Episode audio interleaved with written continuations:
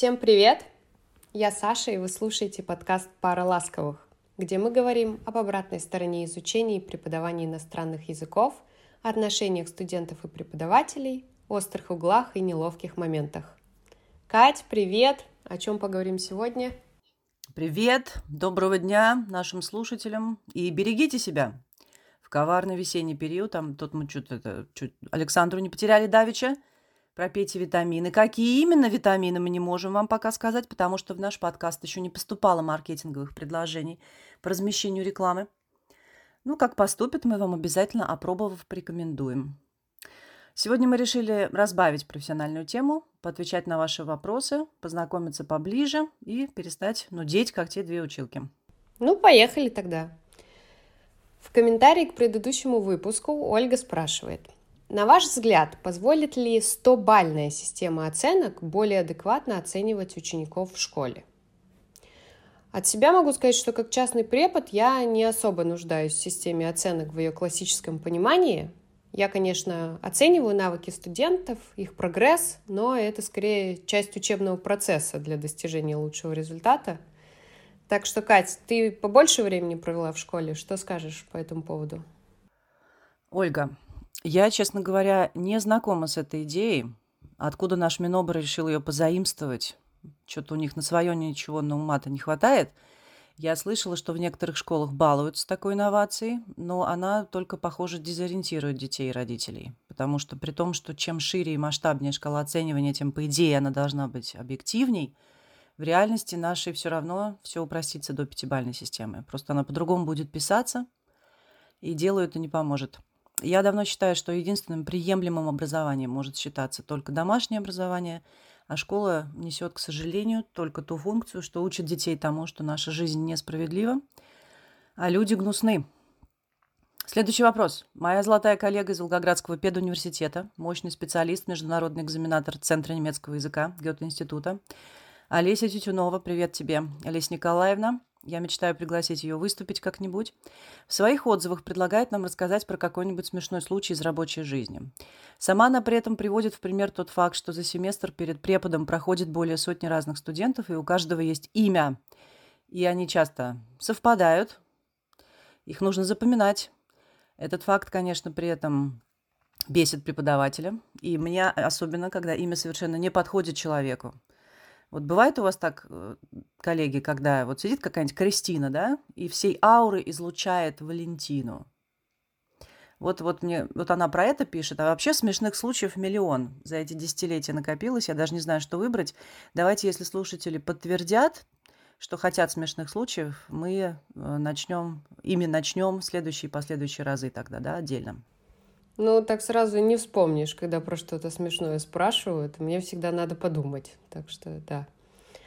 У меня вот тут есть вопрос от Ирины, от моей коллеги из языкового центра. Она спрашивает, какой должна быть структура у занятий иностранным языком, чтобы оно прошло максимально эффективно. И говорит, что это был один из самых больших вопросов, когда она только начинала преподавать. Я Ирину прекрасно понимаю, потому что помню, что тоже неясно представляла, как планировать занятия, чтобы делать их и результативными, и не занудными. Я планировала по пунктам, вроде получалось неплохо, но на практике зачастую выходило совсем иначе. И на практике я, откровенно говоря, и училась.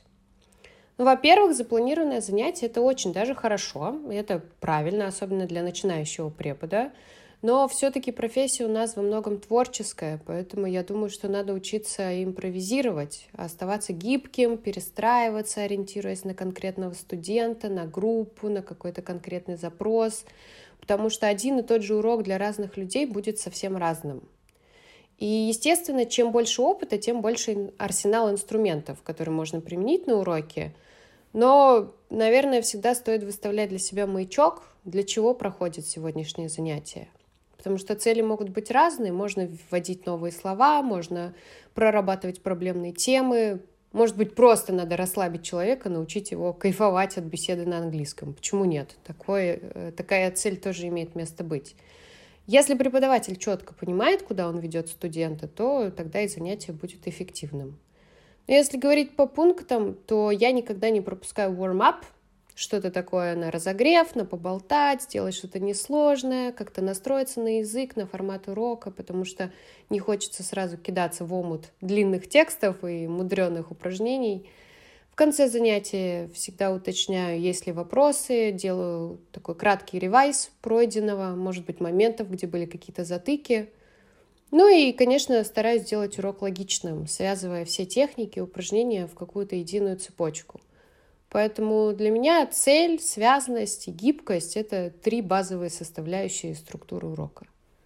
Мне нечего добавить, это исчерпывающий ответ. Молодым коллегам скажу, что давно ничего не планирую, и в этом кайф опыта, о котором говорит Саша.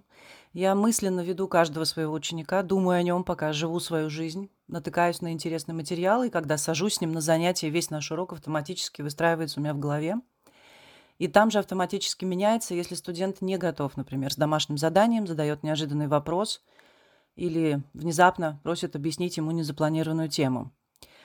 Меня мысленно презирает сейчас вышеупомянутый мой родной методист Олеся Николаевна, для которой урок — это прежде всего план, конспект и структура. Она их там ходит, проверяет. Но мне скучно.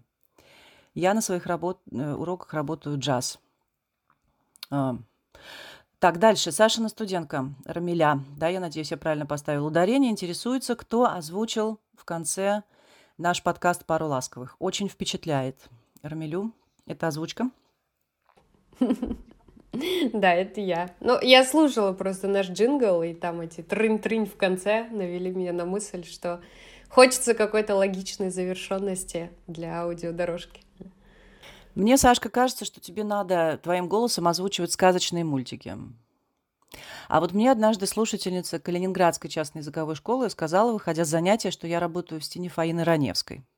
Я воспринимаю это сравнение как наивысший комплимент и стремлюсь докуриться до того, чтобы соединить в себе ее образ, голос и жизневосприятие. Запомниться своим студентам именно такой. Соперничать с ней может только Уинстон Черчилль. Следующий вопрос. Коллега из Волгограда. Мария Лыгина спрашивает, собственно, аж четыре вопроса. Мы постараемся быстро на них ответить, тренируясь и набирая скорость перед завершающей дуэлью Блицем, обещанной. Итак, какой вы видите идеальную школу для детей и учителей? Или просто хорошую школу? Саш, я ответила уже, что я ненавижу и не, вообще школы, и не вижу никакой хорошей школы, меня тошнит от этого дискурса, поэтому ты будешь отвечать на этот вопрос. Слушай, ну у меня, наверное, будет субъективный ответ. Я не ненавижу школы, но я хочу, чтобы это была школа про детей, для детей и о детях. Когда в буквальном смысле школьника его потребности реально на первом месте, не просто на бумажке. Когда ты попадаешь в школу, ты понимаешь, что она живет детьми, их историями, их переживаниями. Эм, я знаю, о чем я говорю, потому что такой была школа, которую я заканчивала, 10-11 класс. И еще у меня есть пример 28-й э, школы в Калининграде. Я немножко знаю там ситуацию изнутри, и вот там все крутится вокруг детей, в хорошем смысле этого слова. И вообще я надеюсь, что таких примеров намного больше. Ну, просто лично я не знаю больше. Как вы относитесь к конкурентам? Отвечая на вопрос Марии, я могу сказать, что у меня их нет. Мы активно сотрудничаем со многими моими коллегами-лингвистами, в частности, с бывшими студентами. Мы обмениваемся а, людьми, переводами, учебниками, идеями, историями и слезами. Ну, вот кто мне точно не конкурент и не коллега, так это юные выскочки, которые не выучили еще ничего сами и уже засрали рынок своими предложениями лингвистических услуг. Посмотрите, что творится в интернете. Ну, я согласна, в нашей сфере конкурентов нет. На каждого найдется свой студент. А, не надо бояться того, что у тебя не будет клиентов, потому что помимо профессиональных качеств есть еще такая психологическая сторона из серии «Звезды сошлись или не сошлись». Ну и вообще, на самом деле, чем больше вокруг меня коллег, тем мне спокойнее работать. Я вот сейчас заболела, например, недавно, и меня мои коллеги очень активно подсупортили, за что им огромное спасибо. Прикольный глагол «подсупортили» я раньше им не пользовалась. Тоже так буду теперь говорить. Слушай, очень интересно этот э, глагол я э, подхватила от своей студентки, начинашки, бигинера. Вот, у нее такой прям был слабенький уровень, но когда-то она сказала что-то типа, да, мама подсупортит меня деньгами. И я такая, вау, прикольно. И с тех пор, да, вошел в обиход. Ну, а что нет, да. Кстати, я положительно отношусь к словотворчеству, в частности, с использованием иностранного языка. Вопрос, что вы делаете для саморазвития? О, я что-то переехала в страну изучаемого языка, и все на этом, да. Этот год, на мой взгляд, дал мне тонну бесценного понимания о языке и культуре, и о тех вещах и явлениях, о существовании которых я даже не догадывалась раньше. Все. Ой, ну это огромный вопрос вообще на самом деле. Саморазвитие профессионального имеется в виду? Ну, Думаю, да, да. да, что-то что-то делаю все время, много, постоянно, активно, пассивно, учусь сама, учусь у кого-то. Ну, вообще, это такая вечная боль, потому что кажется, что на это не хватает времени и сил, и ресурсов, и это вечный интерес, конечно, ты все время в поиске. Но это прям тема для отдельного выпуска, Катя. Вот отметь себе там где-то, надо про это прям подробно поговорить. Yeah, yes, ma'am. Любимое занятие для студентов? Я люблю, когда студент говорит, особенно если его не надо при этом пытать и заставлять. Я люблю спрашивать и слушать живую речь. При этом я всегда в поту работаю, фиксирую ошибки, анализирую имеющийся вокабуляр, планирую, что дальше нужно предложить по грамматике. Но это целая карта человеческой судьбы, характера, языковая личность разворачивается передо мной в этот момент. Я бы так ответила на этот вопрос. Хм, ну, я, конечно, стараюсь не перенасыщать уроки какими-то типовыми упражнениями. Я стараюсь, чтобы студент максимально много говорил, да? Но я еще очень люблю за задания на Connected Speech. Да, это то, как ведут себя слова, звуки даже, точнее, в реальной речи, в беглой речи носителей. Я не фонетист, э, но мне прикольно с этим ковыряться, и очень радостно всегда видеть, э, когда студент начинает отфильтровывать отдельные элементы и понимать, из чего вот эта та самая нифига непонятная живая речь складывается. Так, ну что, по вопросам у нас все, да? Ну, что-то, да, пока да. Ну, в завершении выпуска мы приготовили для вас и друг для друга небольшой сюрприз. А, блиц с каверзными вопросами. Заранее мы их друг другу не говорили, так что ответы, которые вы сейчас услышите, это полная и неподдельная импровизация. Я ничего каверзного тебе не готовила, потому что я люблю тебя. Катя, я тебя тоже люблю. Ну, мне вообще было сложно что-то придумать, что я про тебя еще не знаю, но давай посмотрим, что получилось. Готова? Да. Поехали тогда. Что ты обычно пьешь, когда ведешь занятия? Красное вино. Кого из своих школьных преподов ты до сих пор вспоминаешь и почему? Ой, очень любила я свою англичанку. Надеюсь, она жива-здорова. Я передаю привет класс Тамары Борисовне. А, это был потрясающий человек, между прочим, которому я обязана вере в Бога в своей жизни, помимо блестящей подготовки. Я благодаря своим учителям единственная с параллели поступала на ИНЯС. Ну, еще я Галину Александровну очень люблю. Это мой э, преподаватель по литературе, с которым мы много лет играли в театре. До слез. Все, давай закончим, а то я сейчас буду опять вспоминать. Не плачь, не плачь. Давай, а, третий вопрос. А, Инстаграм, Телеграм или ВКонтакте? Я лох по трем параметрам. Трижды лох. Э, мне одинаково не нравятся все три эти соцсети по разным причинам. Тьфу на них. Все понятно. Окей. А какой твой жизненный девиз? Никто, кроме нас, как у ВДВшников. Три слова, чтобы описать жизнь в Англии. Мокро, дорого, домой. Хочу домой. Oh, fair enough. Так, приходилось ли тебе когда-нибудь выбивать из студентов деньги за проведенные занятия? Вот, мой любимый вопрос. Я требую подкаста на эту тему. Да, приходилось. Неоднократно. Мы регулярно этим занимаемся с моими коллегами, и я не на... если вот ты спросишь меня, за что я могу ненавидеть свою профессию, так это вот за это. Позор на все их головы. Фу. Окей, и последний вопрос. Какую книгу ты сейчас читаешь и какую планируешь прочитать следом? Угу. С книгами у нас в стране напряженка. Потому что мокро. Да, вы, э, дело в том, что вот все книги, которые я успела привезти домой, я перечитала. И сейчас я не читаю ничего, потому что у меня много других дел. Последняя книга была «Дом в котором». Я делала о ней пост в ВК. Это шикарная толстая книга. Абгарян автор. Вот она меня очень впечатлила. И моя коллега говорит, что вышла третья книга трилогии Бакмана. А, вот муж у меня читает «Мы против вас».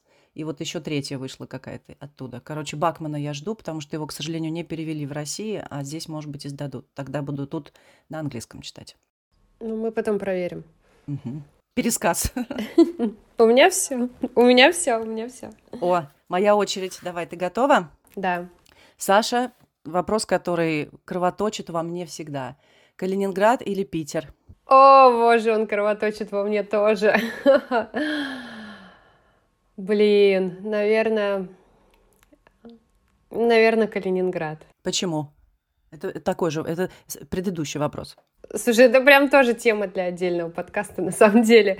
А, ну, наверное, все-таки, наверное, я все-таки человек маленького города в том плане, что я, мне комфортно в, в маленьком пространстве с маленькими расстояниями, да, я уже говорила, что я безумно ценю время, да, и э, понятно, что владеть тайм-менеджментом круто можно и в большом городе, и быть очень эффективным, но, наверное, э, возможность э, делать что-то в короткие промежутки времени, в большом объеме, в маленьком городе, она выше, и на данный момент она очень ценна для меня. А для тех, кто не знает, Саша является любимым преподавателем моего сына, но, несмотря на этот факт, я так и не знаю, сколько стоит урок английского языка у Александры Цветковой. Саша, сколько стоит урок без блатов? А без блатов э, сейчас 60 минут стоит 1400 рублей. Для тех, кто не знает, продолжаю серию вопросов для тех, кто не знает. Э, Сашка специалист по шведскому языку. Меня это всю жизнь интригует в ней и э, привлекает. И мне очень всегда было интересно эта сторона ее жизни. И боюсь, что она заброшена. Э, заброшена ли она? Что со шведским? Что за планы? Och det går jättebra med svenska, jag kan säga. Вот, э, спасибо вам большое. Другого вопроса я про, вернее, ответа я и не ожидала. Нет, нет, нет, нет, он не заброшен вообще, вообще не заброшен. Я смотрю регулярно что-то на шведском сериале. Я вот только что дочитала книгу одну замечательную на шведском. А, я стараюсь каждый день хотя бы минут 10-15 что-то слушать, там, может быть, из новостей. А, я так пассивно его учу, наверное, не особо активно, может быть, там, работая с новыми словами, но я его реанимировала где-то полтора года назад и не намерена уже отпускать, поэтому хотя бы на низких оборотах я стараюсь его в своей жизни поддерживать и потреблять хотя бы минимально. Шикарные новости. Следующий вопрос. А, тройной. Запоминаем. Как поживает Гектор? Что с другими животными и как они участвуют в твоей работе? И вопрос такой. Я ловлю себя на том, что здесь, находясь э, в чужеязычной среде, я не могу разговаривать на английском с мимо пробегающими собаками или другими животными. Вот ты приходишь в гости, там кошка, ты идешь по парку, там бежит лабрадор на тебя кидается. Здесь принято останавливаться и общаться с животными. Я не могу обратиться к животному на английском языке. Вот убей меня. И, или к ребенку, вот к малышу, к, знаешь, к бэйби. Э, как ты думаешь, вот этот феномен, он эм, эм, есть? Вот что ты можешь мне про это сказать? А, Гектор поживает прекрасно, это моя собака, для тех, кто не знает. А, еще у меня есть кошка Маруся, которая живет у родителей, у нее тоже все хорошо. И еще у меня появилась год назад замечательная кошка Тесса, которая активнее всех принимает участие в моей а, англо-преподавательской деятельности, потому что, во-первых, у нее есть свой канал в Телеграме, а, во-вторых, ее знают все студенты, и обязательно мы пару минут от урока уделяем на то, чтобы обсудить, как дела у Тессы. Но относительно того, я понимаю, про что ты говоришь, что ты смотришь на ребенка и думаешь, как это он э, может знать английский да, в таком возрасте. И то же самое со зверями, как это они а, могут понимать э, что-то кроме русского, но э, с моими зверями таких проблем нет, потому что я люблю разговаривать сама с собой на английском и на шведском в том числе. И, соответственно, я люблю и к ним адресоваться периодически в перемешку на разных языках, а, где-то там в какие-то бытовые моменты. Поэтому здесь, наверное, зависит от э, какой-то твоей внутренней свободы и от того, как ты языком пользуешься, да, если тебе свойственно самой с собой, например, на нем разговаривать или думать на нем, то, мне кажется, ты его впишешь в любую вообще, в, ну, в какой-то вообще любой момент жизни, будь то разговор с животным, разговор с ребенком, разговор с барменом или какая-то, какой-то мысленный диалог с самим собой. Последний вопрос. Как ты думаешь, э, со скольки лет детям рекомендовано начинать изучение иностранного языка? У меня постоянно его спрашивают, и мне хочется узнать твое мнение на этот счет. Слушай, я на самом деле не берусь судить. Я работала в одно время с девочкой, которая э, долго проработала в системе Хелендерон, если я не ошибаюсь, они называются. Это, кажется, израильская сеть обучения детей английскому, и там у них э, такая вот э, необычная система, они там с грудничкового возраста вообще мам приглашают на занятия, и дети к пяти годам уже прекрасно владеют present perfect, тем самым пресловутым. Но говоря о среднестатистической, наверное, такой семье, да, которая не готова много времени и финансов э, вкладывать с самого начала в образование языковое, я думаю, ничего страшного, если ребенок начнет э, там с 5-6 лет в какой-то такой игровой расслабленной форме, где-то в саду или там в кружках э, изучать именно ну, в таком вот каком-то как я уже сказала, расслабленном варианте, да, чтобы... Здесь скорее важно не отпугнуть, не, не, не превратить это во что-то такое, э, что будет как домоклов меч, висеть над ним и пугать его в перспективе, как еще одно какое-то занятие. Не знаю, я начала лет с девяти, по-моему, учить. Ну, как бы ты в какой-то момент понимаешь, что это процесс бесконечный, так что, может, плюс-минус 2-3 года они роли не сыграют. Другой стороны, дети, они, конечно, намного быстрее какие-то вещи схватывают, куда более интуитивно. То есть, возможно, если ребенок тянется, если э, у него получается, у него проявляется интерес к каким-то там мультикам, песенкам, э, играм на английском в саду, почему нет? Я думаю, каждый ребенок индивидуален. Здесь надо очень внимательно смотреть на то, какие у него в раннем возрасте проявляются хотелки, желания и склонности. На этом, наверное, все. Спасибо тебе, Саша. Спасибо за внимание дорогим слушателям. Теперь-то мы точно стали немножко ближе друг к другу. Продолжайте присылать на ваши вопросы и комментарии. У нас есть группа ВКонтакте, у нас есть телеграм-канал.